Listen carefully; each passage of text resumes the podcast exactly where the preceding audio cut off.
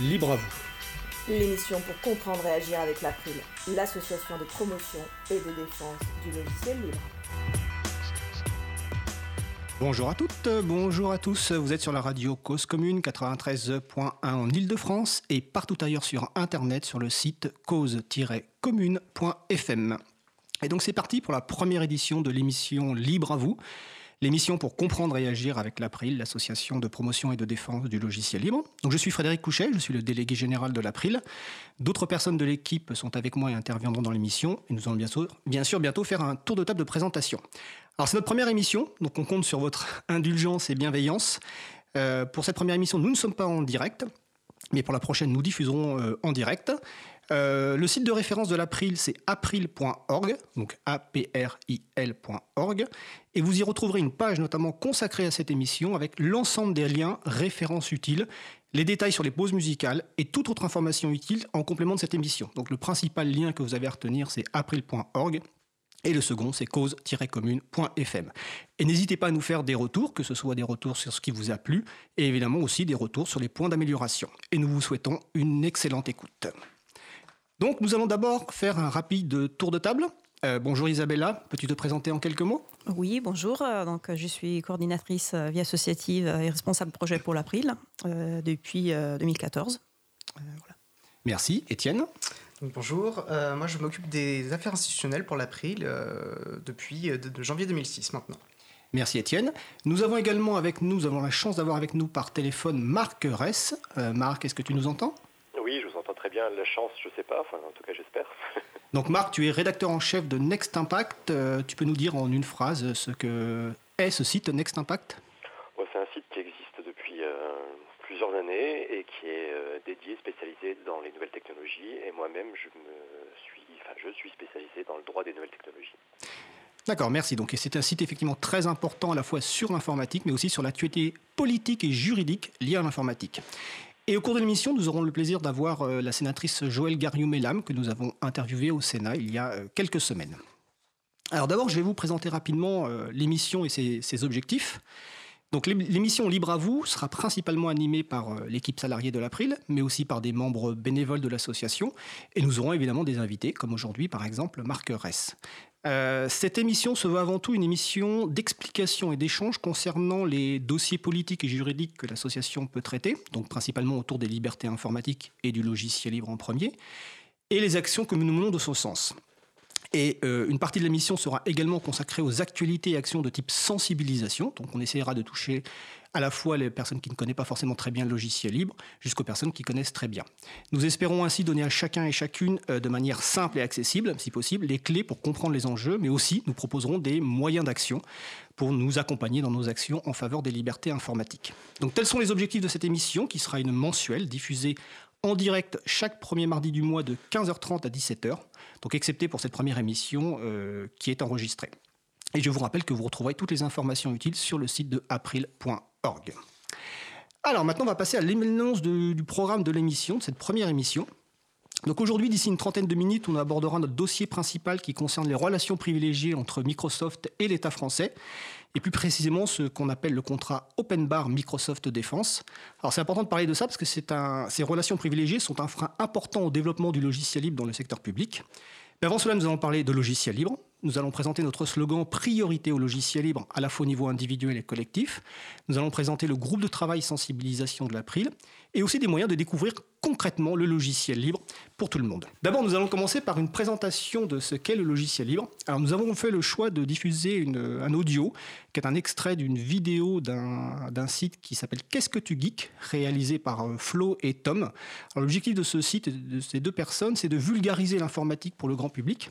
Donc, on a, on a trouvé intéressant de vous passer une partie de cet euh, audio, euh, les cinq premières minutes, parce que ça présente assez fidèlement euh, ce qu'est le logiciel libre. Et puis c'est intéressant de, valoriser les actions que font les autres, des actions qui sont diffusées sous licence libre. C'est un petit peu quand même ce qu'on défend ici. Donc on va vous laisser pendant 5 minutes avec Flo et Tom qui vont vous présenter ce qu'est le logiciel libre. Est-ce que vous connaissez le point commun entre Firefox, VLC, WordPress, Android et Blender? Oui, moi, ce sont des logiciels gratuits. Alors oui, c'est vrai, mais ce sont surtout des logiciels libres. Ah mais qu'est-ce que c'est-il donc un logiciel libre? Le logiciel libre peut se définir en trois mots. Liberté, égalité, Fraternité. C'est marrant, ça me rappelle quelque chose. Le logiciel libre, même si on ne s'en rend pas forcément compte, occupe une place prépondérante dans notre société. D'ailleurs, nous avons cité plusieurs fois les expressions logiciel libre et open source dans nos précédentes vidéos. Et comme vous nous l'avez demandé plusieurs fois, il est grand temps qu'on vous explique. La réexploitation de notre devise nationale pour définir le logiciel libre nous vient de Richard Stallman, qui n'est autre que le créateur du mouvement du logiciel libre. Je peux expliquer le logiciel libre en trois mots. Liberté, égalité, fraternité. Liberté parce que cela respecte la liberté des utilisateurs. Égalité parce que tous les utilisateurs disposent des mêmes libertés et parce que personne n'a de pouvoir sur personne. Et fraternité parce que chaque utilisateur peut collaborer et partager avec les autres utilisateurs. C'est donc l'utilisateur qui a le contrôle sur le logiciel et pas le contraire. Ça veut dire que si un logiciel est libre, il est fourni avec quatre libertés. On peut l'utiliser comme on le souhaite. On peut étudier son comportement et l'adapter. On peut créer et distribuer des copies et on peut le modifier et redistribuer les versions qu'on a modifiées. Et tout cela est réalisable notamment parce qu'on a accès au code source du logiciel. Le code source, c'est l'ensemble des instructions qui permettent de fabriquer un logiciel. Et un logiciel qui donne accès à son code source est qualifié d'open source. En gros, le concept fondamental derrière tout ça, c'est la maîtrise et l'évolution de nos logiciels. Et c'est super important à une époque où il y a du code informatique dans tout. Il y en a dans nos téléphones, dans nos voitures, dans nos réfrigérateurs, et même dans certaines poubelles. Et en plus de tout ça, comme je le disais tout à l'heure, c'est gratuit. C'est gratuit, mais ça ne veut pas dire que tous les logiciels gratuits sont libres. Il existe aussi des logiciels gratuits privateurs. Le logiciel libre s'oppose en effet au logiciel privateur, couramment appelé logiciel propriétaire. Il est souvent produit par une entreprise qui conserve les sources cachées et qui demande une contrepartie à l'utilisateur pour accéder à son produit. Il prive l'utilisateur de différentes libertés comme celle de savoir comment sont traitées ces données à l'intérieur. Le ticket d'accès peut être monnayé, comme pour les produits de Microsoft ou d'Apple, ou être gratuit comme pour les produits de Google ou de Facebook. Mais en échange, il récupère vos données pour vous proposer des publicités adaptées. Le logiciel privateur et libre s'oppose encore de bien des façons. Très souvent, le logiciel privateur est l'offre d'une entreprise qui répond à un besoin pour faire de l'argent et donc pour survivre.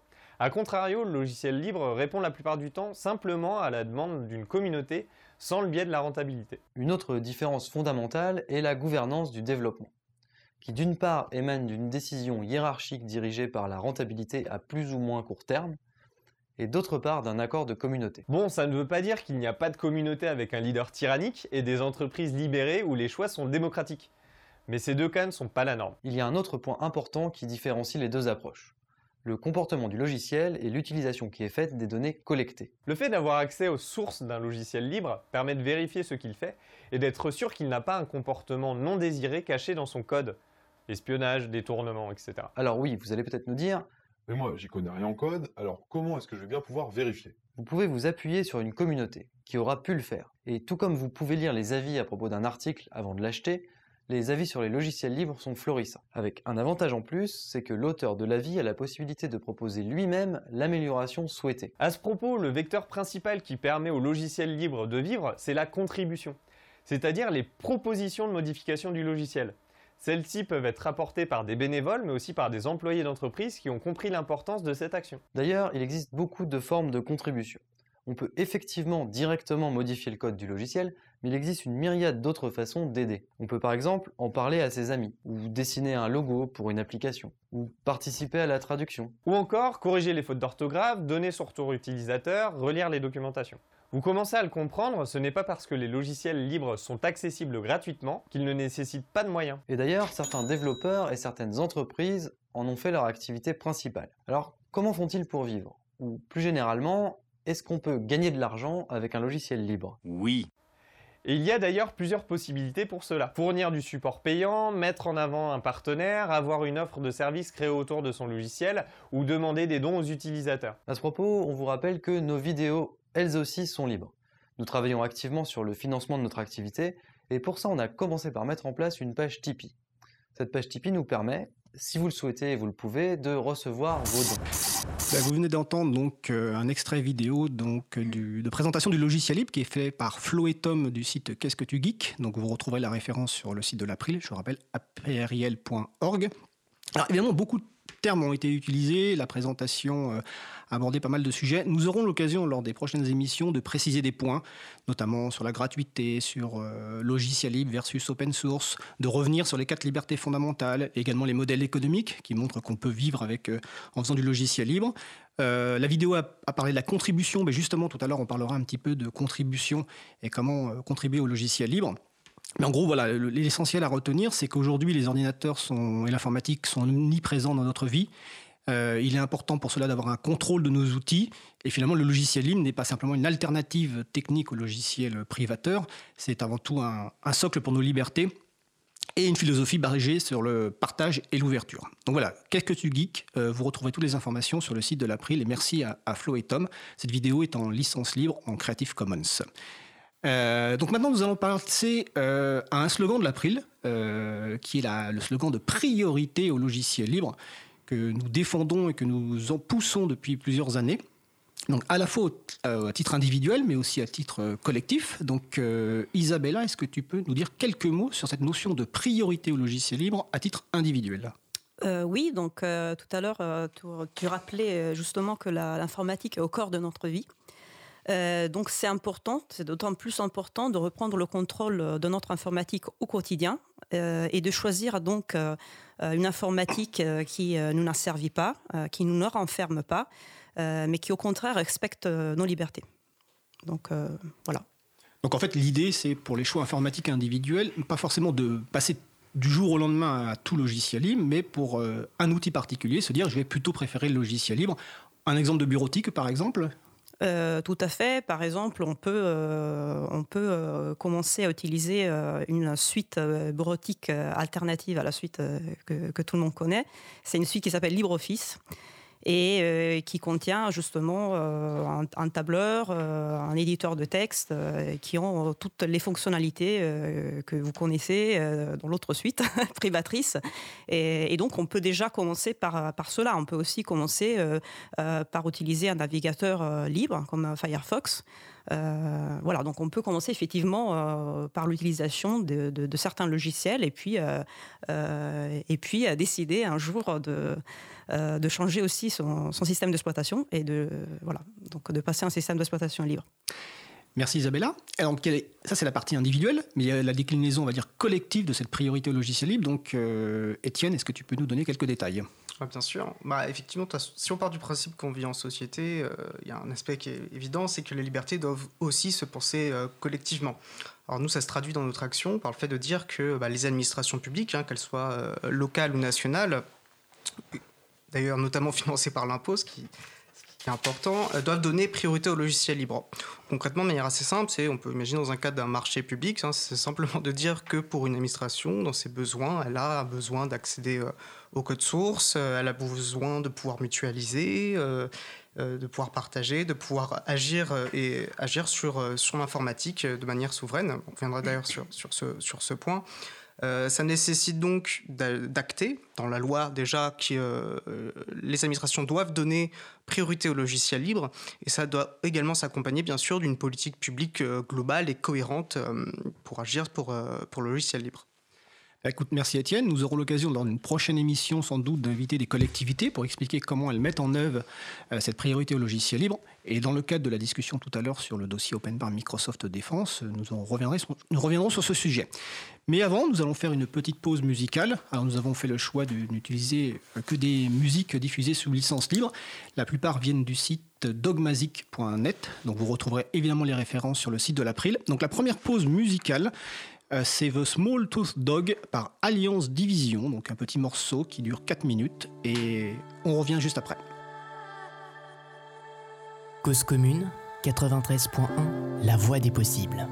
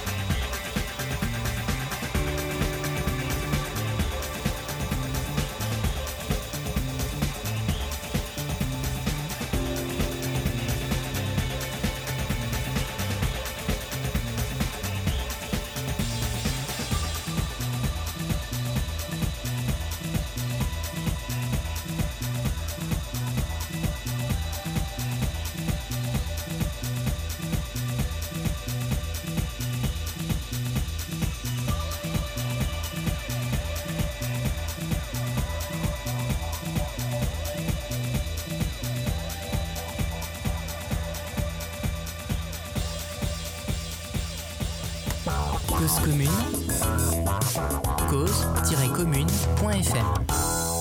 La voix des communs. Vous venez d'entendre euh, The Small Tooth Dog d'Alliance Division et je vous rappelle que vous retrouverez toutes les informations sur le site de l'April, april.org. Vous écoutez l'émission Libre à vous, l'émission pour comprendre et agir avec l'April, l'association de promotion et de défense du logiciel libre. Donc je suis toujours Frédéric Couchet, délégué général de l'association. Isabella Vanni, Étienne Gonu sont toujours là, Marc Ress nous écoute au téléphone. Donc maintenant nous allons aborder le sujet de la, sensibilisation et notamment du groupe de travail sensibilisation de l'April. Donc Isabella, toi qui es l'animatrice de ce groupe. Est-ce que tu peux nous présenter le fonctionnement de ce groupe, les objectifs et puis euh, peut-être quelques réalisations? Très bien. Euh, donc, le groupe de travail sensibilisation est l'un de nombreux groupes de travail de l'April. Euh, et son but est de, réaliser, de proposer des outils de communication pour sensibiliser le public au logiciel libre.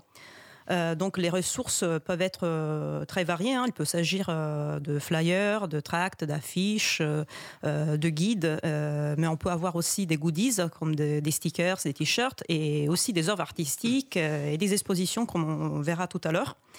L'objectif est, double. D'un côté, on a besoin de documents, de ressources de sensibilisation à présenter sur nos stands.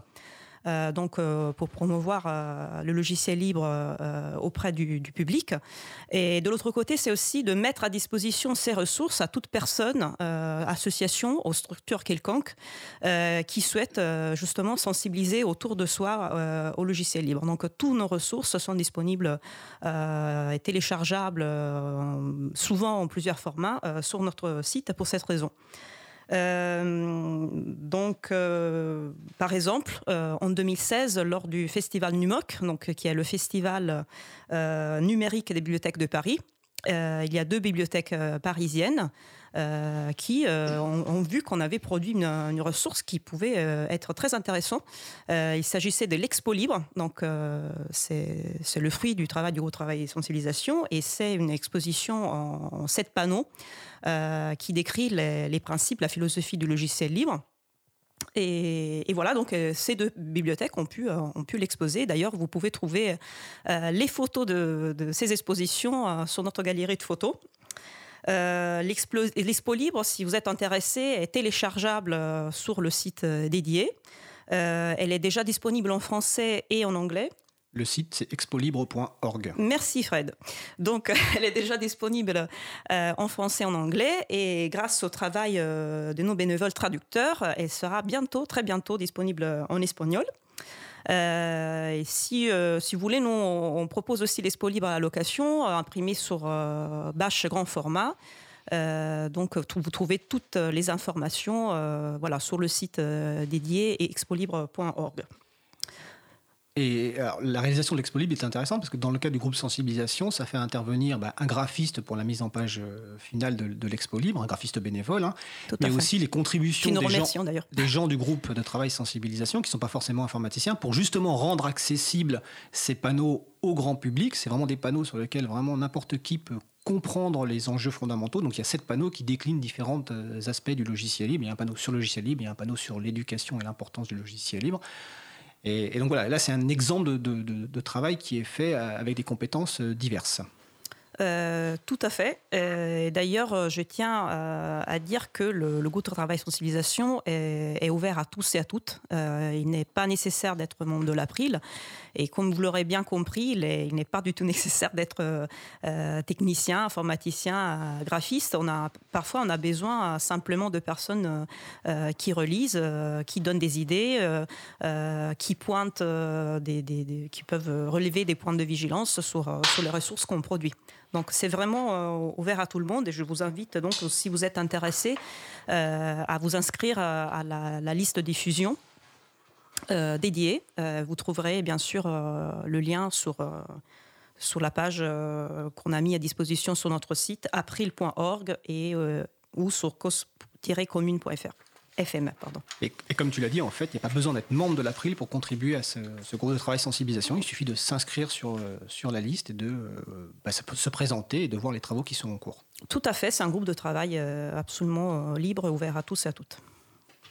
Alors, tu, tu, sur le groupe Sensibilisation, tu as exprimé notamment le, le projet donc d'Expo Libre, qui est disponible donc en français, en anglais, bientôt en espagnol, qui est utilisé par des structures. Donc, tu as cité notamment la, les bibliothèques de, deux bibliothèques de Paris dans le cadre du festival Numoc l'an dernier. Mais il y a aussi d'autres structures qui sont assez particulières dans le monde du logiciel libre.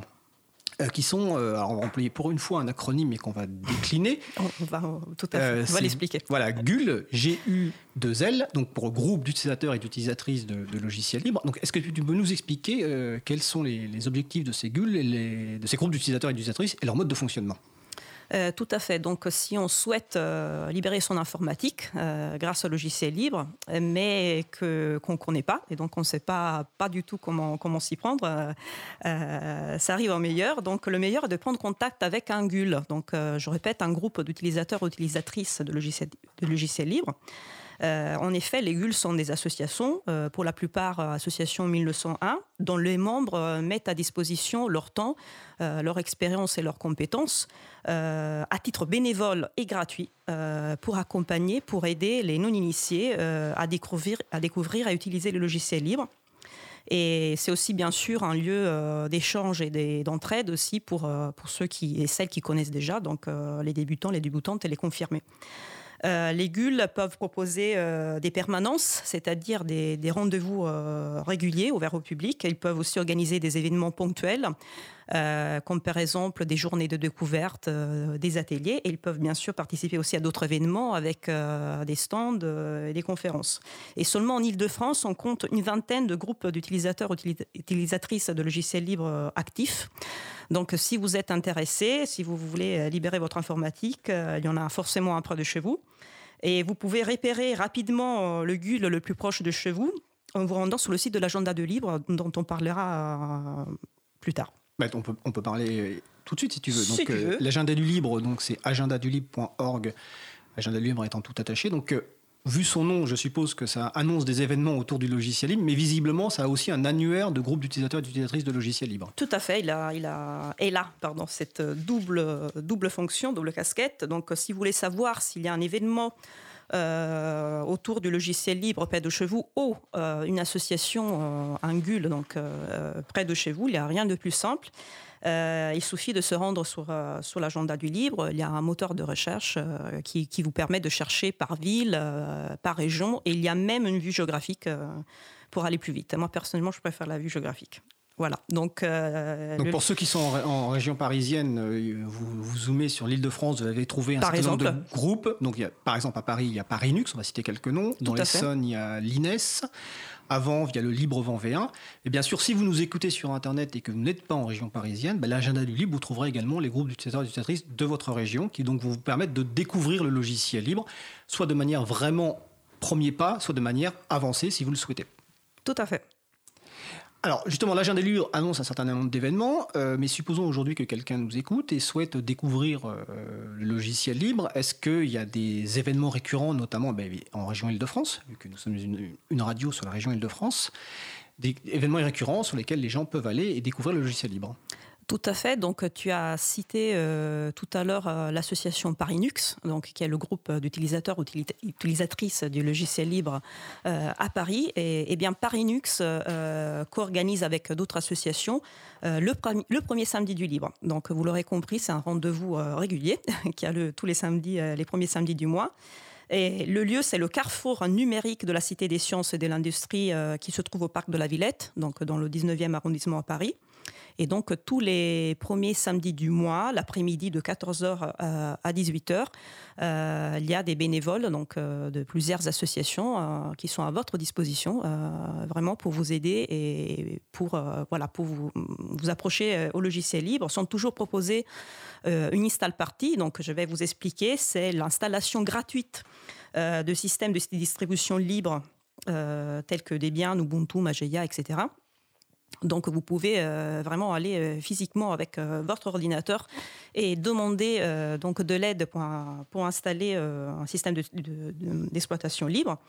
ils sont proposés aussi des ateliers, par exemple la Wiki Permanence pour contribuer à l'encyclopédie que vous connaissez bien sûr, Wikipédia, donc qui est une encyclopédie collaborative et libre. Et il peut y avoir aussi ponctuellement des conférences plus grand public ou, plus techniques. Donc le prochain premier samedi du libre aura lieu bien évidemment le 2 juin. Et pour plus d'informations, vous pouvez aller sur le site dédié. Voilà, donc. Et donc on retrouve ces informations sur l'agenda du libre. Alors là, tu as parlé d'événements de découverte, on va dire. Il y a aussi des événements où on peut, tout à l'heure on a parlé dans la, Flo et Tom ont parlé dans leur vidéo de contribution. Est-ce que pour finir cette partie, tu peux nous parler des ateliers de contribution qui ont lieu, donc, euh, je crois, tous les jeudis soirs euh, à Paris? Je confirme. Donc, tous les jeudis, à la Fondation pour le progrès de l'homme, donc, qui est dans le 11e euh, arrondissement à Paris, vous pouvez contribuer, vous pouvez apporter votre pierre à des projets libres. Donc, j'ai tiens à préciser, il ne s'agit pas d'une permanence ou d'une install partie. Hein, si les personnes qui se rendent à ce rendez-vous euh, choisissent euh, de contribuer euh, au projet de leur choix. Il y a plusieurs groupes de travail qui participent régulièrement à ce rendez-vous et la liste non exhaustive est disponible sur l'agenda du libre et aussi sur le site de l'association Parinux qui est à l'origine de cette initiative. Euh, c'est important euh, de savoir qu'il n'est, à nouveau, il n'est pas, j'insiste sur ce point, il n'est vraiment pas nécessaire d'être informaticien ou informaticienne pour participer. Vous pouvez vous rendre à ces rendez-vous pour, euh, pour proposer de nouveaux outils de sensibilisation, pour faire une transcription d'une vidéo, pour faire une relecture. Il y a plein d'activités voilà, qui, sont, vraiment accessibles à tous et à toutes. Merci Isabella. on va juste finir donc, à ce que le temps avance, par une autre forme de rencontre qui est là beaucoup plus informelle, qui sont bah, les apéros. Donc euh, l'April organise un apéro à son local donc une fois par mois. Donc euh, la date pour l'instant n'est pas encore euh, fixée du prochain de celui de juin, mais quand la mission sera diffusée, il suffira d'aller sur le site de l'April, ce sera annoncé. Et Parinux organise, je crois, c'est tous les 15 du mois, ce qu'ils appellent l'apéro parisien du, logiciel libre. Donc est-ce que tu peux nous expliquer en quelques mots ce que c'est? Tout à fait. Donc, euh, les libristes ne, passent pas tout leur temps devant l'ordi. Ils aiment bien aussi échanger euh, avec les, membres de leur, association euh, autour d'un verre. Et c'est vraiment le, but de, ces apéros. D'un côté, ça permet de faire plus ample connaissance entre membres d'une association, mais c'est aussi le point de contact idéal pour accueillir de nouvelles personnes qui sont intéressées par le monde du libre et pour leur présenter euh, l'association en question euh, et ses activités. Donc, tu, tu, rappelais que l'association Parinux propose un apéro euh, tous les 15 du mois. Donc, le prochain rendez-vous sera le vendredi 15 juin. Attention, parce que le lieu change à chaque fois. Donc, la date ne change pas, c'est toujours le 15, mais le lieu change. Donc, pour connaître l'adresse, il faut consulter le site de Parinux ou bien sûr celui de l'agenda du libre. Et comme tu disais, bah, celui de l'April, euh, il faut consulter, euh, pareil, l'agenda du libre ou alors euh, se rendre directement sur april.org. Tout à fait. Et on va finir par rappeler simplement que ces apéros sont ouverts à toute personne, pas forcément membre des associations. Au contraire, nous accueillons tout le monde et nous sommes ravis. Donc nous allons maintenant bientôt, bah, nous allons faire une, nouvelle pause musicale avec un morceau donc du groupe Dishton, c'est Voltaire's Intro.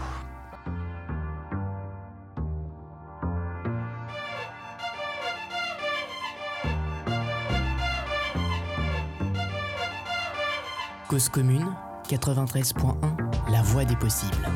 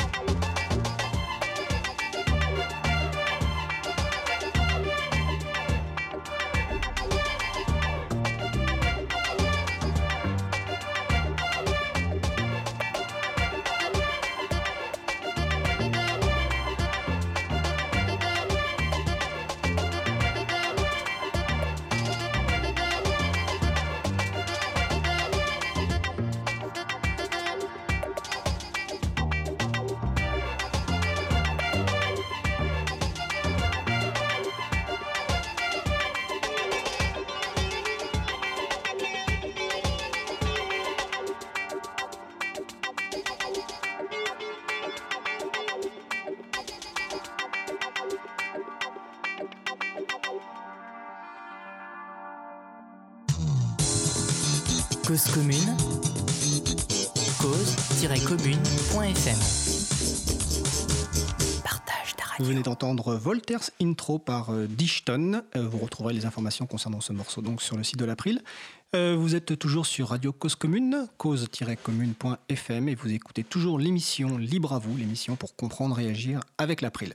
Donc maintenant nous allons changer de sujet, nous allons revenir à la priorité au logiciel libre versus contrat open bar Microsoft Défense. Ça va être le gros sujet du, dossier, euh, du jour. Euh, donc pour cela notamment, euh, je vais passer rapidement la parole à Étienne Gonu et nous avons en ligne Marc Res qui est rédacteur en chef de Next Impact. Donc Étienne, est-ce que tu peux nous faire un petit point de la situation s'il te plaît? Bah, Déjà, je pense que c'est important aussi de, remettre, se remettre dans le contexte. Donc, comme on disait, au cœur de, de- de l'action de il y a cette idée d'une priorité au logiciel libre dans une considération collective.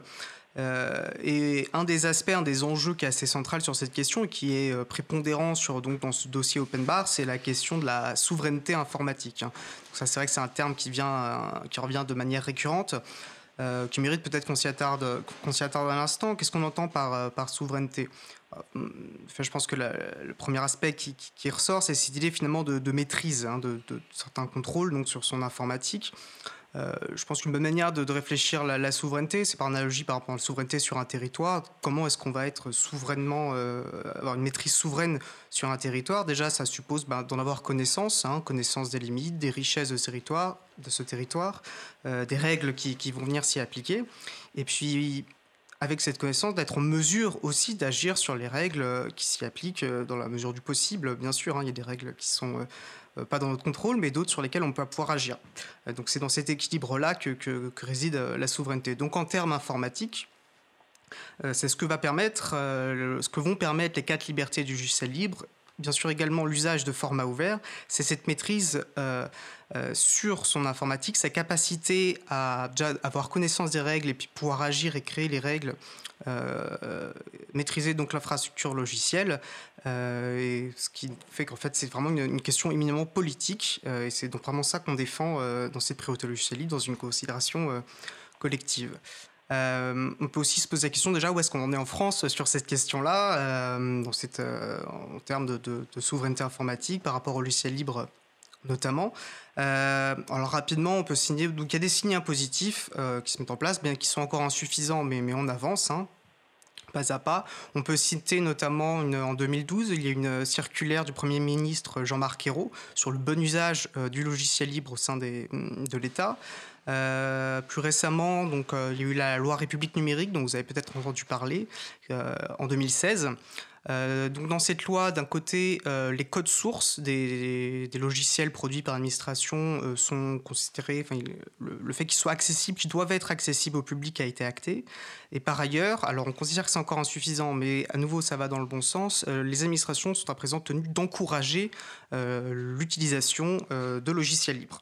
Donc, les administrations donc, doivent encourager, mais c'est quelque chose qui n'est pas normatif, c'est-à-dire qui n'est pas très fort au terme de loi, et effectivement, c'est inférieur effectivement à cette priorité au logiciel libre qui consiste à dire à chaque choix informatique, on va donner la priorité au logiciel libre, sauf s'il y a des- vraiment des raisons impérieuses qui font qu'on choisit autre chose. L'encouragement, c'est quelque chose de, de- de- de- de pas suffisamment engageant, on va dire, c'est ça? Oui, tout à fait. ouais. Ok. Tout à fait. Parce qu'une loi, finalement elle n'a pas cet aspect normatif, si elle n'impose rien, elle manque, euh, comme on dit souvent, elle manque dedans finalement. Euh, donc là, le signal politique est, inférieur à ce qu'on ce défendait. Parce que bien sûr, nous, on défendait, on discutait avec des parlementaires, et je pense qu'on y reviendra peut-être dans une prochaine émission euh, euh, sur, ce, ce, notre action de ce point de vue-là. Je pense qu'on peut aussi citer, alors un exemple qu'on prend souvent, c'est celui de la gendarmerie nationale, et ça nous amène progressivement vers, le sujet de l'open bar. Donc la gendarmerie nationale qui est souvent citée en exemple pour son usage du logiciel libre. Alors, euh, si ma mémoire est bonne, elle a commencé sa migration en 2006. Alors, elle est citée en exemple parce que c'est un grand succès, euh, notamment dans la manière dont elle a mené cette migration, commençant par la bureautique, et maintenant elle a son propre système d'exploitation libre. Donc, euh, donc, un très bel exemple de réussite. Alors, si maintenant on, on s'attarde... Juste sur la gendarmerie, euh, ce qui est intéressant là-dedans, c'est que la gendarmerie, donc, euh, pour des raisons à la fois de coût euh, de réduction de coûts, mais aussi de souveraineté informatique, comme tu l'expliquais jusqu'avant, dans le début des années 2000, effectivement, a décidé bah, finalement de mettre en œuvre cette priorité au logiciel libre et donc de migrer son, son parc informatique euh, vers le logiciel libre et avec un grand succès parce qu'aujourd'hui encore, ils utilisent du logiciel libre. Il y a eu de nombreuses conférences faites par des, gens de la, gendarmerie pour expliquer les, gains qu'ils ont eus en termes d'efficacité, de souveraineté et, d'achat. Et effectivement, on peut se dire qu'à cette époque, dans les années 2000, euh, il y avait aussi euh, des directions informatiques au niveau de l'État interministériel qui poussaient beaucoup vers le logiciel libre. Donc, il y avait une dynamique très forte. Euh, et ce qui est bizarre, effectivement, c'est ce contrat open bar que tu vas nous détailler un petit peu, c'est que finalement, le ministère de la Défense a fait carrément autre chose. Oui, tout à fait. Alors, tu parlais d'un contexte positif. C'est vrai que dans les milieux des années 2000, on voit qu'il y avait notamment une directive à ce niveau, euh, au niveau de la direction euh, générale euh, des systèmes d'information, qui alors De l'armée. de l'armée, tout à fait, qui avait vocation à, à assurer donc la souveraineté informatique de, de l'armée et qui faisait la part belle au format ouvert et au logiciel libre. On peut penser également, alors ça c'est Next Impact qui l'a révélé euh, en 2005, euh, qu'il y avait un rapport euh, interne à l'armée qui préconisait la, migration vers le logiciel libre, accord qui aurait été approuvé par la ministre de la Défense de l'époque, Michel Allumari. On peut aussi penser au Premier ministre je- Jean-Pierre Raffarin qui en 2004 euh, soutenait la migration vers le logiciel libre dans des considérations budgétaires. Donc il y avait vraiment un- un environnement très favorable au logiciel libre.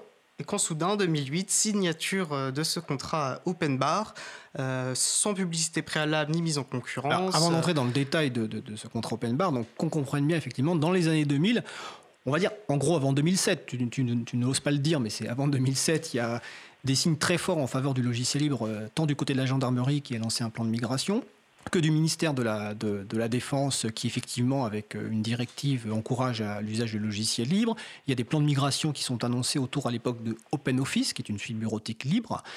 Et puis effectivement, passe 2007 et 2008-2009, il y a euh, ce contrat open bar tout d'un coup qui arrive, alors euh, sans qu'on soit vraiment informé, et, c'est là où hum, j'ai envie de, de demander à, à Marc Ress, donc, qui est rédacteur en chef de, de- de Next Impact, euh, parce que finalement, ce contrat open bar, euh, sans Next Impact, sans le travail de, de- Marc, nous n'aurions peut-être pas entendu parler, parce que en fait, c'est un article de Marc Ress de 2008 qui révèle, ou 2009, je ne sais plus, mais tu vas nous préciser, qui révèle l'existence de ce contrat. Euh, Marc, est-ce que tu peux nous en dire un peu plus? Euh, oui, oui, tout à fait. Donc, bah, cet article qui prenait que quelques lignes euh, date du 11 avril 2008 et même de, il avait été posté à 15h36. Euh, j'ai vérifié, hein, j'ai pas une mémoire infaillible. Euh, et à l'époque, j'avais eu vent par des sources diverses et variées que Microsoft avait effectivement offert ce qu'on appelait déjà une offre open bar à deux ministères régaliens en l'occurrence la défense notamment. Et euh, un contrat open bar, c'est quoi? Eh bien, en échange d'une somme euh, X, euh, le ministère, ou en tout cas l'entité administrative, a la possibilité de puiser dans les réserves, dans le stock logiciel de l'éditeur américain, pour nourrir et, remplir ses disques durs de, sur des, dizaines de milliers de machines, voire plus. J'étais un petit peu ennuyé à l'époque parce que j'avais aucune autre information solide sur la volumétrie, sur l'historique, sur, euh, sur euh, enfin, l'approche concrète euh, de, ce, de ce dispositif. Pourquoi? Eh bien la raison est simple, c'est qu'il n'y a pas eu de marché public. Un marché public, c'est quoi? C'est lorsque vous avez une entité administrative, en l'occurrence ici un ministère, est désireux de, de, euh, ici en solution logicielle, il a normalement euh, une voie royale, c'est celle des marchés publics, où il va faire une offre en disant bah, j'ai besoin de ça, ça, ça, ça, ça. Et euh, je, lance une bouteille à la mer dans le secteur privé, à charge pour celui-ci de répondre euh, favorablement à mes, besoins. Et ensuite, il y a un tri qui est effectué, qui est effectué en toute transparence. Et euh, le meilleur en termes de prix, mais aussi évidemment en termes de qualité, l'emporte. Donc c'est une démarche qui est, j'allais dire, classique, qui est encadrée par un, code, c'est le code des marchés publics. Donc il n'y a pas de souci. Mais là, là, il y a un petit souci euh, en termes de transparence, c'est que c'est une offre, euh, j'allais dire, de degré à gré entre deux entités. À gauche, euh, Microsoft, et puis à droite, le ministère de la Défense, sur lesquels on n'a eu aucune publicité. Aucune publicité, on n'a eu aucune information, aucun détail sur ce qui était euh, attendu. Et du seul fait de passer par cet accord de main à la main, eh bien, ça disqualifie de facto, les autres prestataires qui auraient pu proposer des solutions concurrentes, peut-être moins bien, peut-être équivalentes, peut-être mieux, peu importe, j'allais dire. et de la sorte, on n'a aucune information, en tout cas j'avais pas beaucoup d'informations à l'époque, sur ce qu'était exactement le contrat Microsoft Open Bar. Et c'est à partir de cet article-là, euh, et également d'autres articles, je pense, euh, je sais pas moi, je pense aux, différents travaux de Jean-Marc Manac, euh, mon confrère, du Canard enchaîné, de, Marianne, etc., de Cache Investigation. Donc c'est à partir de cette petite graine qu'automatiquement, enfin qu'après coup, on a eu d'autres informations qui sont arrivées au fil de l'eau. Et ce n'est que très tardivement que le politique s'en est emparé, mais il s'en est emparé, c'est à souligner, euh, suite à différentes questions parlementaires, différentes demandes qui ont été effectuées. Donc c'est vraiment un sujet qui, traîne depuis euh, de nombreuses années, sur lequel euh, la religion principale, c'est celle de l'opacité, et, où on apprend à chaque fois des, vertes et des pas mûres à chaque, à chaque article. merci Marc. on va revenir sur un certain nombre de choses que tu as évoquées, notamment sur le politique après. Mais en tout cas, effectivement, tu, présentes bien le contexte. Euh, et par rapport donc au marché public, donc tu es bien présenté, on a bien compris en fait que ça a été euh, négocié directement avec Microsoft sans informer les possibles concurrents et donc évidemment les concurrents logiciels libres, hein, euh, les gens qui par exemple pouvaient faire une offre de service à partir de LibreOffice par exemple. Alors à l'époque, et là j'ai demandé à Étienne, il y a eu au niveau du ministère de la Défense, il y a eu à la fois un groupe d'experts qui s'est penché sur le sujet, mais d'abord côté marché public, il y a la commission des marchés publics, avait un rapporteur, Monsieur Georges Rosen, euh, Next Impact a publié quelques années plus tard euh, le rapport de ce, rapporteur, le contenu de ce rapport qui était très très critique contre le, projet de, signature du contrat. Georges Rosen s'est aussi exprimé dans Marianne. Donc Étienne, est-ce que tu peux nous dire en quelques mots quelle était la position donc, du rapporteur de la Commission des marchés publics de l'État de l'époque par rapport à ce contrat euh, Open Bar? Effectivement, un, rapport où il était très, très critique, euh, notamment sur, sur la procédure très particulière qui était utilisée, hein, qui permet d'éviter euh, toute mise en concurrence. Et il pointait effectivement du doigt, comme le disait Marc, euh, le fait que, particulièrement sur la bureautique, il y a toute une gamme d'autres produits que ceux de Microsoft, et donc mettait en cause le recours à cette procédure particulière. D'ailleurs, je pense qu'il est intéressant de noter que, et ça, je crois que c'est le, le, rapport des, experts militaires qui le soulignait, la bureautique euh, représente quand même 90% euh, du périmètre, euh, du périmètre de, ce, de, ce, de, cet accord. Donc on n'est quand même pas sur un aspect marginal. alors, ce qu'il en pense, au-delà même du rapport, il l'a dit de manière assez explicite, ça, il était interviewé dans le cadre d'une enquête donc, de Marianne, publiée en mai 2017. Euh, bah, je, vais, citer ses propos, hein. je pense que ça, laisse peu de place à l'imagination. Euh, il dit concrètement qu'il n'y avait aucune raison de favoriser Microsoft. Il n'a pas le monopole du traitement de texte. On était dans un délit de favoritisme, donc l'accusation est quand même euh, assez grave. Il remet en cause donc le, recours à cette procédure particulière. Euh, il continue ainsi. C'était déjà, illégal à l'époque. Je ne vois pas pourquoi cela le serait moins aujourd'hui. Effectivement, le contrat a été renouvelé en 2013 puis en 2017, à chaque fois pour les périodes de 4 ans. Et d'ailleurs, je pense qu'on y reviendra parce que c'est intéressant cette euh, périodicité.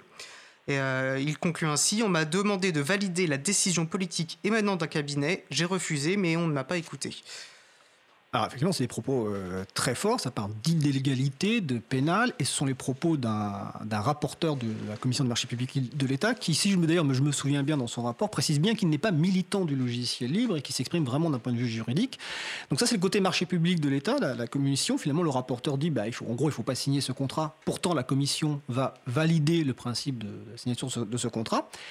Et de l'autre côté, il y a le ministère de la Défense qui, donc, dans une procédure qu'on pourrait trouver logique, euh, décide de nommer un, groupe d'experts pour étudier la proposition de Microsoft. Parce qu'il faut bien comprendre que la proposition vient de Microsoft euh, initialement. Et ce groupe d'experts va travailler, va rendre un rapport, va étudier différents scénarios. Et quelles sont les conclusions de ce groupe d'experts et est-ce que ces conclusions ont été suivies des faits euh, effectivement, on pourrait se dire, alors peut-être qu'ils ont un peu joué euh, à la marge, euh, à la marge des, règles de la commande publique, mais pour d'impérieuses considérations d'intérêt général. Hein, ils étaient peut-être dans cette optique-là. Et donc, effectivement, assez logiquement, ils ont mené une enquête, une analyse, donc confiée à un groupe d'experts militaires. donc, je pense qu'on pourrait difficilement remettre en cause la probité. donc, ils étudiaient différents scénarios, quatre au total, dont ce fameux accord open bar. Euh, dont euh, voici les conclusions que je vais donc citer. il considère que l'offre Microsoft est la solution qui comporte le plus de risques rédhibitoires. Ça commence bien. Coût du renouvellement du contrat à la technologie identique, coût de sortie de la technologie, adhérence à des formats ou architecture propriétaire, des risques vis-à-vis du des risques juridiques vis-à-vis -vis du droit européen, perte de souveraineté nationale, addiction aux technologies Microsoft, risque de porte dérobée, affaiblissement de l'industrie française ou européenne du logiciel.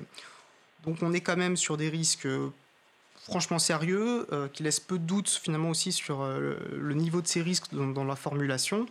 à nouveau, on a une citation intéressante. Hein. Pour le coup, c'était le président de ce comité d'experts, interviewé dans le cadre de l'émission Cash Investigation, diffusée en 2016.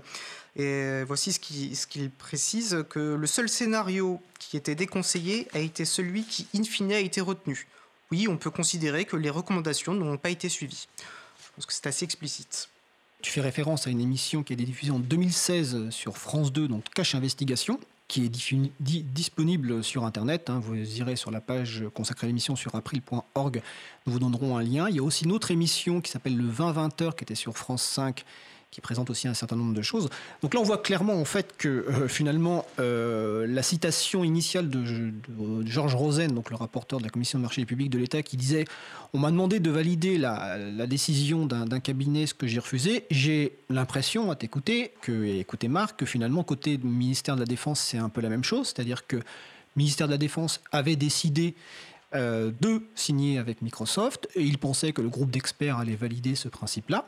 Et le groupe d'experts leur dit ben, finalement l'open bar, la solution retenue, n'était absolument pas à, choisir, même s'il faut bien préciser que le groupe d'experts ne rejetait pas totalement euh, le, recours aux solutions euh, Microsoft.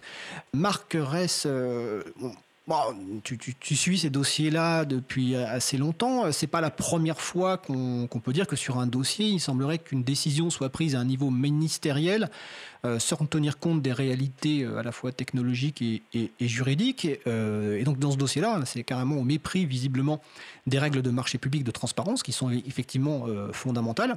Et puis au mépris finalement du règle de, l'avis des experts qui, en toute indépendance, avaient jugé qu'il ne fallait pas signer ce contrat open bar. Oui, d'ailleurs, je reviens à l'introduction qui était parfaite d'Étienne, qui montrait justement, qui mettait en avant le contexte des années 2000 où il y avait euh, une attention qui était euh, extrêmement poussée pour le logiciel libre. Les, documents euh, qui, ont, qui ont suinté par la suite sont extrêmement nombreux. je pense en particulier à, un document d'octobre 2005 qui fait état d'un rapport sur les logiciels libres, sur les logiciels pardon, au ministère de la Défense, signé du contrôleur général des armées, Jean Teneroni, donc c'est pas n'importe qui, et qui avait été adressé au, secrétaire du directoire euh, des SIC, des systèmes d'information et de communication. Euh, et, dans ce document, on apprenait par exemple que Michel Alliot-Marie, qui n'est pas n'importe qui, puisqu'à l'époque elle était ministre de la Défense, avait approuvé ses conclusions, à savoir une migration vers le libre, euh, sous réserve évidemment d'études complémentaires venant, j'allais dire, blinder, solidifier ce choix. de la même façon, le contrat euh, le contrat qu'elle allait signer avec Microsoft, quand je vais revenir là-dessus, était, euh, était euh, l'objet de, nombreuses critiques. il était dénoncé notamment des clauses exorbitantes de droit commun, avec une possibilité de résiliation sans condition. Enfin, c'est des, mesures qui, normalement, enfin, la politesse de base dans un marché public conduit à éviter ce genre de, ce genre de dispositif. Et voilà. Et d'ailleurs, pour revenir cette fois-ci sur ce que je disais tout à l'heure, c'est à savoir que euh, à partir de la graine de 2008, ce petit, article, que, j'avais posté, où on a appris par la suite, euh, notamment au fil de, questions parlementaires et de réponses parlementaires, puisque je rappelle simplement pour ceux qui ne sont pas euh, au fait de ce genre de choses, c'est que n'importe quel député ou sénateur a la possibilité de questionner le gouvernement pour l'interroger sur ses choix, sur, sur un historique ou sur un avenir. Et en l'occurrence, ministre de la Défense a été interrogé euh, voilà peu et il a, expliqué que le contrat euh, Microsoft, euh, et c'est ce qu'on a appris aussi par la suite, bah, il, remontait à, il bien longtemps. Il remontait à mars 2001, voire juin 2003. il y a eu deux contrats qui avaient été signés avec, avec la Défense, un contrat global et un contrat select. Et, et là encore, il s'agissait de proposer à ce ministère régalien des tarifs avantageux. Donc on est arrivé quand même à, un contexte euh, vraiment curieux où euh, d'un côté on a le ministère de la Défense qui, euh, avait préparé le terrain, enfin en tout cas des personnes au ministère de la Défense qui avaient préparé un terrain contractuel avec l'éditeur américain, dont les, ventes remontent dans, les finances irlandaises. Et de l'autre, on avait une pluie comme ça de, rapports de personnalités, j'allais dire, qualifiées, qui ont dégommé ces dispositifs pour expliquer que euh, finalement le, choix en question était tout sauf judicieux. Alors, il y, a une pièce que je n'ai pas encore, c'est qu'est-ce qui s'est passé au plus haut, qu'est-ce qui, quel a été l'élément déclencheur qui nous a fait passer de noir à blanc, ou de blanc à noir, de gauche à droite ou autre, qu'est-ce qui a fait euh, qu'on est, est, passé d'un contexte de, rejet euh, plus ou moins total à une adoption aveugle?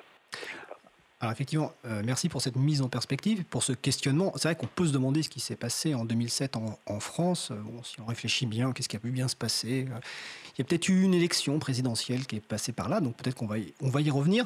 Mais avant de faire une petite pause musicale, je voulais juste revenir sur cette durée de, de, 4 ans et sur ce contexte. parce que finalement, on peut penser que c'est la défense qui pilote tout ça initialement, mais en fait, euh, dans un objectif de rationalisation des coûts, mais nous, on pense plutôt qu'en fait, Microsoft, craignant que la gendarmerie nationale, la démarche de la gendarmerie se répande, hein, donc on rappelle que la gendarmerie nationale à l'époque était en pleine migration vers le logiciel libre, s'est dit, bon, on va utiliser la volonté de rationalisation des coûts du ministère de la Défense pour proposer un open bar gagnant pour Microsoft. C'est-à-dire que en utilisant leur prétendu monopole sur le poste de travail et la bureautique, alors que je vous rappelle qu'il existe des suites bureautiques euh, libres déjà à l'époque, et en l'étendant à presque tout son catalogue, et avec une location limitée dans le temps mais renouvelable, donc limitée à 4 ans, euh, ça rend en fait de facto prisonnier le ministère de la Défense, parce que le ministère, s'il n'anticipe pas à temps, est, est obligé, contraint, de renouveler le contrat. Et donc Microsoft exclut de facto euh, tout concurrent.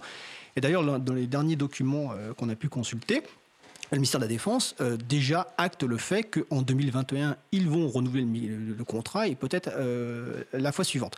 Donc très clairement, cette démarche de 4 ans est un, piège pour le ministère de la Défense, donc qui a malheureusement choisi ou plutôt été contraint peut-être par des décisions politiques venant de très haut en 2008, effectivement, de se donner pieds et poings liés euh, à Microsoft.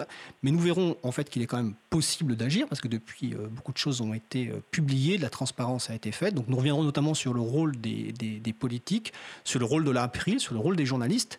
Mais en attendant, nous allons faire une petite pause musicale. Nous allons écouter Vals Esperanza de Daniel Bautista.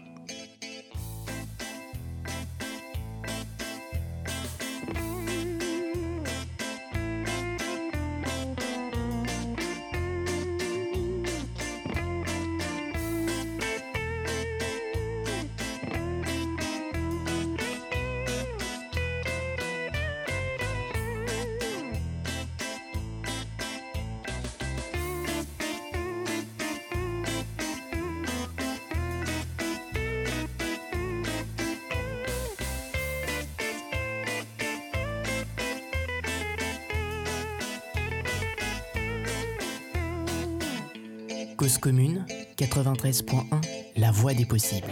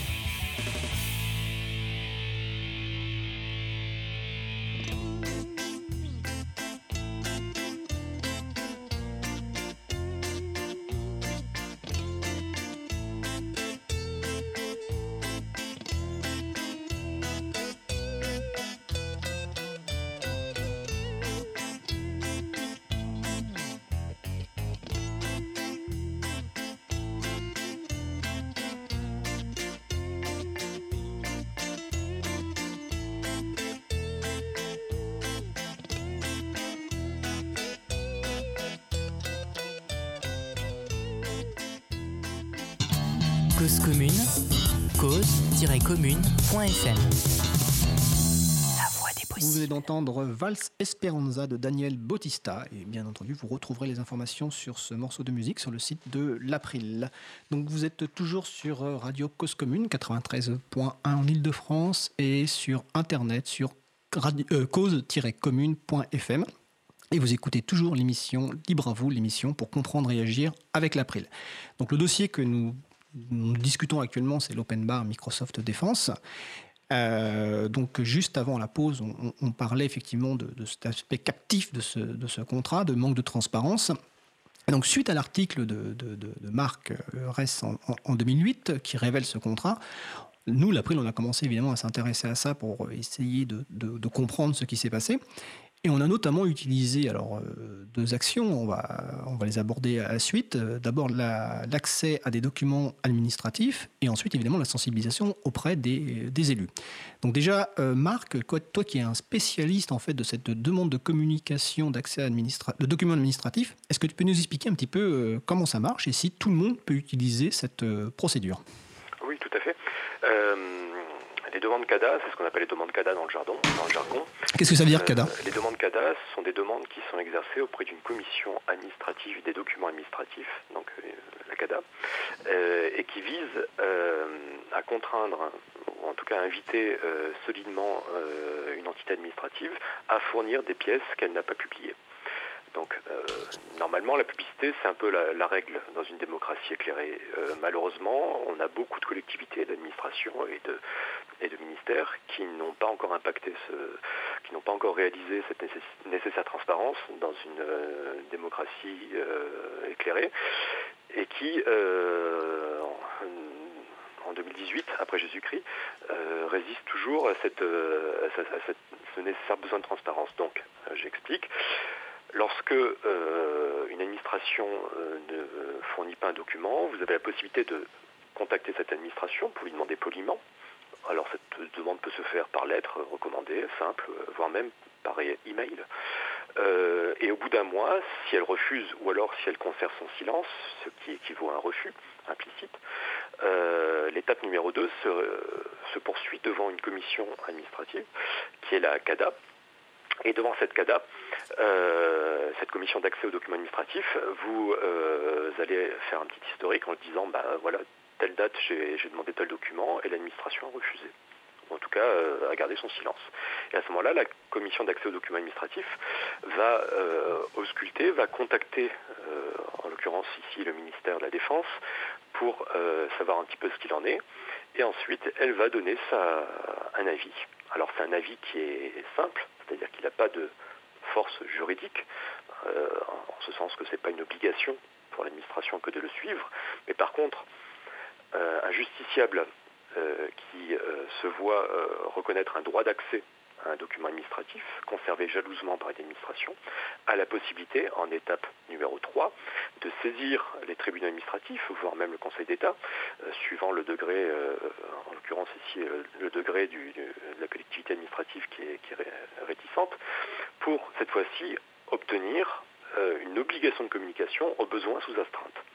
Et c'est une technique qui est ouverte à tout le monde, euh, qui peut être adressé, euh, qui peut viser n'importe quelle administration, une collectivité locale, un maire, un conseil général, euh, je ne sais pas moi, et, en l'occurrence un ministère aussi, ici ministère de la Défense. moi j'en ai fait beaucoup, beaucoup de procédures cadavres, notamment à l'encontre d'autorités administratives comme la ADOPI, la CNIL, le ministère de la Culture aussi. Et à chaque fois j'ai obtenu gain de cause. Merci pour cette présentation effectivement de la procédure euh, de demande d'accès, de communication de documents administratifs, donc qui est ouvert à, tout le monde. Par exemple, si, vous avez être intéressé par un document euh, produit par votre mairie dans le cadre, je ne sais pas moi, d'un projet municipal, vous pouvez effectivement solliciter la mairie et si celle-ci ne vous répond pas ou refuse la communication, vous pouvez saisir la CADA. Donc sur Next Impact, il y a d'ailleurs un, article qui explique comment procéder. Nous mettrons le lien évidemment sur le site de l'April pour expliquer aux gens comment euh, utiliser cette euh, technique de demande de communication administrative. Donc à l'April, on l'a beaucoup utilisé. Euh, juste en quelques mots, Étienne, est-ce que tu peux nous faire un petit peu un retour sur les effets de ces demandes de, de communication de documents administratifs? Euh, non, c'est vrai que c'est un outil indispensable hein, pour notre action. Euh, bah, déjà, ce qui est intéressant, c'est que quand on reçoit, quand on réussit à obtenir euh, des documents, en général, on, va déceler, on va trouver de nouvelles informations qui vont pouvoir initier de nouvelles demandes. Donc finalement, ça, ça nourrit notre action tout au long bah, tout au long de, ces années euh, de, de, lutte contre, ce, euh, contre cet accord. ça nous permet aussi, dans notre relation, ce qu'on essaie de bâtir avec certains parlementaires, des relations de, confiance, par rapport aux informations qu'on arrive à, découvrir parfois dans ces documents, bah, ça permet aussi d'initier, comme Marc en parlait plus tôt, des euh, des questions euh, écrites ou orales, généralement écrites. Donc, euh, bah, par exemple, on, a une sénatrice avec qui on, discute assez régulièrement, Joël Garrieux-Mellam et qui a initié plusieurs questions écrites. Donc si on voit une information, on la contacte, on lui propose, euh, avec elle si elle serait intéressée à poser cette question écrite.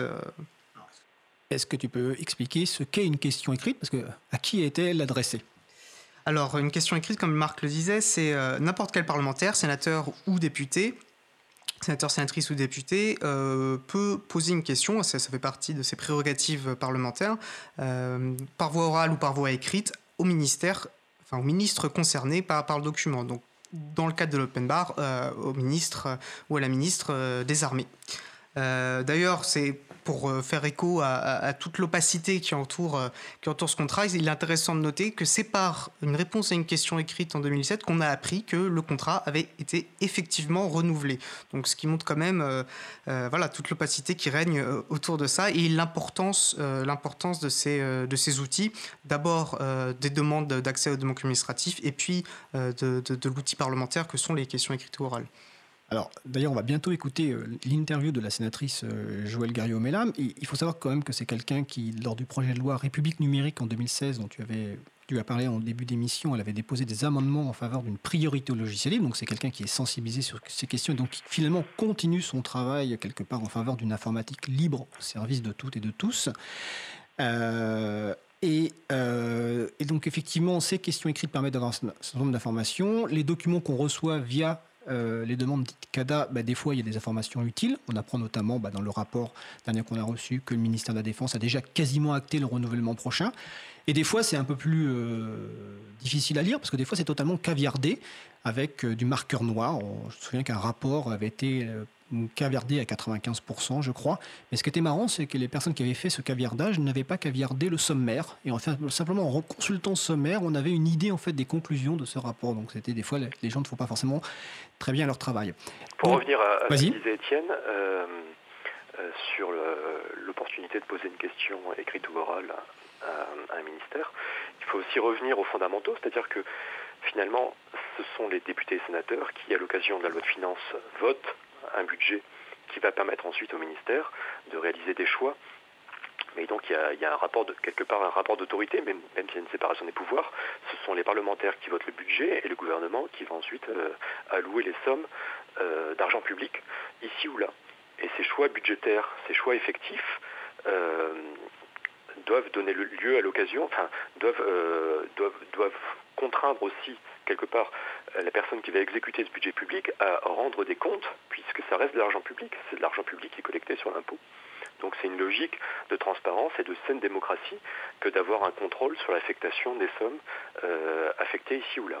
Tout fait, c'est très intéressant ce que je dis, euh, notamment en termes d'action, c'est-à-dire qu'il y a de l'enjeu de sensibiliser euh, déjà les parlementaires, et il n'y a pas que l'April, hein, n'importe qui peut sensibiliser son parlementaire à ces questions-là, euh, parce que, comme tu dis, au cœur de l'action des parlementaires, il y a ce contrôle aussi des actions du gouvernement, que ce soit notamment par la voie du projet de loi de finances, et c'est en sensibilisant, en créant ce rapport de force et en armant les parlementaires sur ce sujet qu'on va pouvoir aussi agir de manière à, à faire de la lumière sur ce contrat.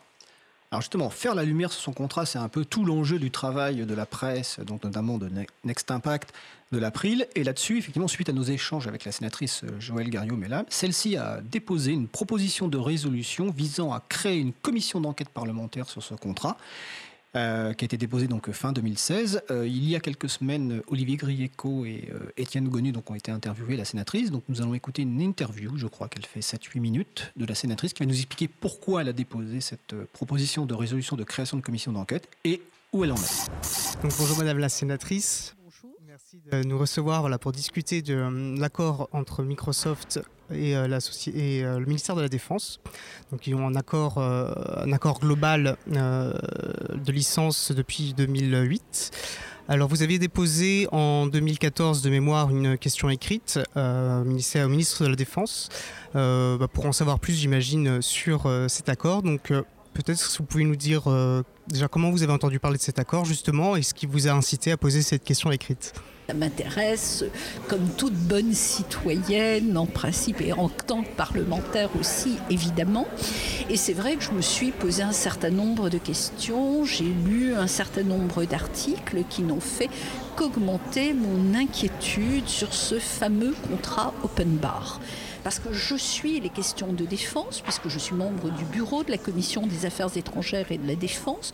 Donc je suis évidemment très sensibilisée sur ces questions de défense, de sécurité, de préservation de l'information, du renseignement. Et j'estimais qu'avoir un contrat avec Microsoft, dont nous connaissons les failles, des failles qui ont été prouvées, des envois de données qui n'auraient pas dû avoir lieu et qui ont été récupérés par les États-Unis, c'est quand même extrêmement gênant, d'autant plus qu'en France, nous souhaitons avoir une politique de défense indépendante, même si nous avons bien sûr des alliés avec les pays de l'OTAN et évidemment les États-Unis. Parfaitement. Donc, euh, j'imagine que le sens 4, car en fin 2017, euh, vous avez proposé une, euh, déposé plutôt une proposition de création d'une commission d'enquête. Oui. Euh, donc, j'imagine déjà pour répondre à toutes les interrogations que vous venez de, de soumettre. euh, comment celle-ci a été accueillie? Avez-vous subi des pressions suite à ça? Et croyez-vous qu'elle puisse euh, aboutir? Et qu'en attendez-vous euh, si celle-ci était acceptée? Alors, comme je n'étais pas très satisfaite des réponses qui m'ont été apportées, j'ai donc décidé de déposer cette proposition de résolution pour une commission d'enquête, parce que comme vous le savez sans doute, dans les commissions d'enquête parlementaires, on ne peut pas mentir aux parlementaires. Il y a un devoir de transparence. Cela dit, je ne me faisais guère d'illusions et les faits ont prouvé que j'avais raison de ne pas me faire d'illusions, puisque l'on m'a bien dit qu'il y avait eu quand même des pressions assez importantes de la défense pour que cette commission d'enquête ne soit pas établie. Et donc, elle ne sera très certainement pas établie, sauf miracle, bien sûr. Mais il y a longtemps que je ne crois plus vraiment miracle. Entendu. Euh, nous avons aussi appris euh, au début de cette année euh, qu'en 2005, donc, avant la, passation de ce premier accord cadre, de ce premier open bar, donc qui a été renouvelé deux fois depuis, en 2005, une étude aurait préconisé migration des systèmes d'information de la défense vers du logiciel libre. Euh, un rapport donc qui aurait été euh, approuvé par la ministre de la Défense de l'époque, Madame Michel Alliot-Marie. Euh, donc ça c'est quelque chose que nous avons découvert. Euh, de questions dans ce, en ce sens, déjà l'existence de ce rapport et de cette volonté à l'époque du ministère de la Défense de favoriser le logiciel libre vous a-t-elle surprise? Euh, Et soutenez-vous finalement aussi de manière plus générale cette, euh, cette volonté de migrer vers du logiciel libre Nous savons notamment que pendant l'étude du projet de loi République numérique, vous aviez défendu un, un amendement euh, portant une priorité au logiciel libre. Absolument. Moi, je crois beaucoup au logiciel libre pour ces raisons de sécurité prouvées. Parce que le géant Microsoft, euh, je l'ai dit tout à l'heure, a présenté quand même beaucoup de failles que nous n'avons pas vues dans le logiciel libre. Et en plus, souvenons-nous que la gendarmerie utilise le logiciel libre et avec grand succès. J'ai eu l'occasion d'en parler avec d'anciens responsables de la gendarmerie qui m'ont dit qu'ils avaient aussi euh, subi pas mal de pression pour signer avec Microsoft, qu'ils avaient tenu à avoir ce logiciel libre et qu'ils s'en étaient félicités. Alors en ce qui concerne euh, la ministre de la Défense de l'époque, Michel Alliot-Marie, j'avoue que j'ai je lui ai soulevé la question, le, pardon, j'ai soulevé le problème avec elle. Elle se souvenait qu'effectivement il y avait eu un débat, mais c'est quand même un peu lointain et voilà, elle ne savait plus exactement comment il y avait eu évolution du processus de décision quant à l'utilisation de Microsoft plutôt que le logiciel libre. Mais en tout cas, moi, je regrette bien sûr cette décision de ne pas avoir opté pour le logiciel libre. Entendu. Alors peut-être euh, une question euh, pour changer un peu de sujet, mais, rester bien sûr sur, la question de l'open bar. C'est vrai que nous avions déjà eu l'occasion, depuis euh, notamment que le dépôt de votre question écrite en 2014, d'avoir des échanges avec vous et avec votre mhm. équipe. Euh, que pensez-vous donc de ce travail, de ces allers-retours entre la société civile avec des parlementaires? Est-ce que vous pensez que c'est finalement un mécanisme sain et normal, démocratique? Alors là, je vous donne mon point de vue euh, par, par cette question. Et euh, quelle est l'importance accordez-vous à ce genre d'échange? Et plus spécifiquement sur cette typologie de dossier-là qui est marquée par une euh, forte opacité? Bien sûr, moi je crois en la société civile, je crois au Parlement qui nous semble menacé actuellement. Bon, ça c'est un autre débat, mais on voit bien que l'exécutif essayait de rogner les pouvoirs du Parlement de plus en plus, les pouvoirs d'amendement. Enfin bon, encore une fois, c'est un autre débat. Mais il me paraît absolument indispensable que la société civile s'implique aux côtés des parlementaires sur des sujets qui les concernent directement. La souveraineté du peuple appartient au peuple, appartient à chaque individu. Chaque individu doit se mobiliser et s'intéresser à toutes les questions qui le concernent, en particulier en termes de sécurité. Et la sécurité numérique est très importante. Et encore une fois, chaque personne détient une part de la souveraineté populaire et doit euh, utiliser cette marge de manœuvre, de réflexion qui est la sienne pour pouvoir aussi peser sur le débat public par l'intermédiaire des parlementaires, par exemple. Et moi, je suis toujours à l'écoute de toutes les idées, de toutes les réactions, de tout ce qui peut susciter débat, problème, parce que je suis là pour servir mes concitoyens, pour servir mon pays et pour essayer bien évidemment d'améliorer la situation globale. Et je pense vraiment, sincèrement, que cette question de souveraineté numérique en France, mais aussi en Europe, est une question absolument crucial, qui le sera de plus en plus, et nous ne pouvons rester passifs et indifférents face à cette euh, grave problématique. Euh, merci beaucoup pour, euh, bah, pour ces réponses très précises et qui posent très bien, je pense, les enjeux du débat. Donc, bah, merci à vous. Merci à vous. Eh bien, vous venez d'écouter donc l'interview de la sénatrice Joëlle Garriot-Mellam, qui est donc une sénatrice Les Républicains et qui est secrétaire de la Commission des Affaires étrangères de la Défense et des Forces armées. Donc euh, c'est un travail très important qu'elle mène. Il nous reste très peu de temps sur cette partie open bar, donc je vais quand même repasser d'abord la parole euh, à Étienne Gonu, parce que la, sénatrice a eu des mots très forts. J'avais l'impression d'être dans une série noire avec de la mafia, euh, pression auprès de parlementaires. Ça a l'air d'être assez hallucinant. On voit très bien à quel point euh, peut-être ça se joue euh, à des hautes sphères, euh, enfin le pouvoir déjà que peut avoir Microsoft au sein de l'État français. ça me fait penser à cette anecdote, bah, on parlait de la gendarmerie hein, qui en avait une lettre interne, je crois que c'est Maxime Pack qui l'avait révélé, une lettre interne dans laquelle elle disait qu'il fallait agir discrètement pour pas que Microsoft vienne mettre des bâtons dans les roues de, leur projet de migration vers du logiciel libre. je pense que ça on, est clairement dans, une situation, euh, on parlait de captation, là on est vraiment où, on peut penser au comité d'experts qui parlait d'addiction euh, au dossier Microsoft. Euh, là je pense qu'on est, on est directement dans ce sujet-là. Je pense qu'on peut préciser rapidement, revenir sur la, question de la commission d'enquête. pour préciser, hein, il s'agit bien d'une commission, toute personne convoquée est tenue de se présenter et témoigne sous serment. Donc là on est euh, il y a un formalisme important autour de ça. Alors c'est vrai que la sénatrice parle de miracle. pour mettre en perspective, hein, on peut aussi déjà penser, nous, ça faisait quelque temps qu'on militait pour la, création, enfin au moins le dépôt de ce genre de demande. Euh, un an avant qu'elle soit déposée, ce qui tenait du miracle, c'est peut-être le fait même qu'elle aurait été déposée. Donc on avance, euh, et c'est tout l'enjeu, comme on le disait plus tôt, de créer un rapport de force qui permettra la tenue d'une telle commission. Donc Donc, en fait, ce que tu dis, c'est que chacun peut agir, chacune peut agir, ne serait-ce que, par exemple, en informant les parlementaires, alors qu'ils soient sénateurs, sénatrices ou, députés. Euh, parce qu'il peut y avoir aussi une commission d'enquête qui peut être créée au niveau de l'Assemblée nationale. Effectivement, l'importance de cette commission, c'est ce côté effectivement formel. C'est un petit peu comme la justice, finalement. On est obligé les personnes convoquées sont obligées de venir s'exprimer. Euh, et, évidemment, sans mentir, parce que si elle mentent, euh, elle risque effectivement euh, des choses importantes. Et donc l'idée, c'est de faire venir les gens qui, à l'époque, ont pris la décision et donc qui savent ce qui s'est passé et qui pourraient lever finalement le, mystère qu'évoquait Marc Ress tout à l'heure, qui ne comprenait pas ce qui s'était passé entre 2006 et 2008.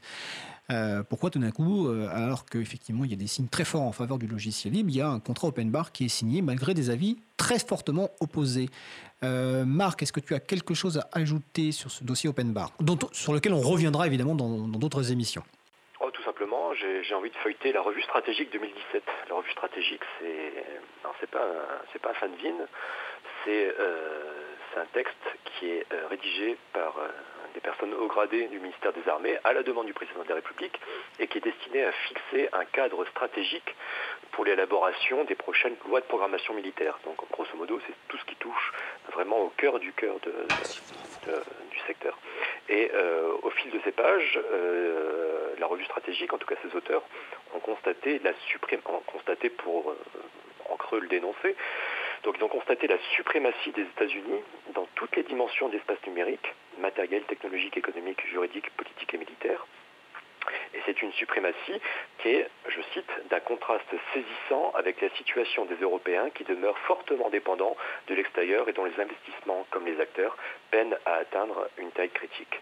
Voilà, donc on, continue euh, dans cette euh, drôle d'histoire euh, qui, a qui a comme ça l'apparence d'un Super 8 continue avec des hauts et des bas, des chauds et des froids. Et là, on a en tout cas un document officiel euh, qui est rédigé à la demande du, président de la République et qui témoigne de la forte dépendance euh, aux solutions euh, américaines, qui dénonce le fait que les États-Unis, finalement, ils ont une emprise sur, sur l'ensemble de ces secteurs qui sont ultra stratégiques, d'autant plus que le code n'est pas accessible.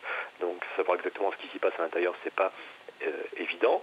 Et dans le, dans le même temps, il constate dans une logique peut-être, pour en revenir un petit peu à ce qui était dit à l'introduction, une problématique de souveraineté, que finalement bah, les Européens sont, euh, bah, sont dans le caniveau, sont à la ramasse, et euh, plutôt que d'être locomotives, ils ne sont que wagons.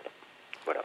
Bah, écoute, c'est une belle conclusion euh, qui effectivement amène à la conclusion qu'il faut une volonté politique forte pour sortir de cette dépendance. Espérons que l'État français l'aura pour la prochaine édition. D'autres pays l'ont visiblement, il y a des exemples notamment italiens. Euh, tout à l'heure, tu disais, Étienne, que tu parlais des pressions sur la gendarmerie. En fait, c'est pas Next Impact qui a révélé ça, c'est le site YouPress euh, qui en a parlé. Donc, vous retrouvez toutes les références sur le site de l'April. Hein, april.org, euh, parce qu'on a cité beaucoup de choses. la revue stratégique dont vient de parler Marc, on mettra le lien avec la citation, effectivement. Donc on va s'arrêter là sur la partie euh, open bar. On va terminer par les actus et puis l'annonce des, prochains rendez-vous. Donc Marc, pour l'instant, tu restes avec nous. Comme on l'a dit tout à l'heure, bah, écoutez, si vous voulez découvrir le logiciel libre, bah, vous pouvez aller au prochain samedi. premier samedi à la Cité des Sciences et de l'Industrie, donc au Carrefour numérique, donc c'est le 2 juin 2018. vous avez tous les jeudis soirs à Paris dans le 11e arrondissement, euh, des soirées de contribution logiciel libre. Là aussi, ces soirées sont ouvertes euh, à toutes et à tous. Vous avez bah, les apéros qu'on a cités tout à l'heure. Tout ça se trouve sur l'agenda du libre, hein, agendadulibre.org. Et évidemment, dans les autres régions françaises, vous avez des événements euh, équivalents. par exemple, à Montpellier, il y a un apéro April à Montpellier chaque troisième jeudi du mois. Sur le site de l'April, donc april.org, vous retrouverez une page qui liste toutes les références qu'on a citées. Euh, les liens utiles, les citations, euh, le lien vers le podcast. Vous y trouverez même une transcription. Euh, il faut savoir que nous avons un groupe transcription très efficace et je pense que la prochaine émission, nous, aurons au téléphone la personne qui gère ce groupe. Donc une transcription écrite de, de, cette émission. Avant de remercier les, les personnes présentes aujourd'hui, l'annonce de la prochaine émission, justement.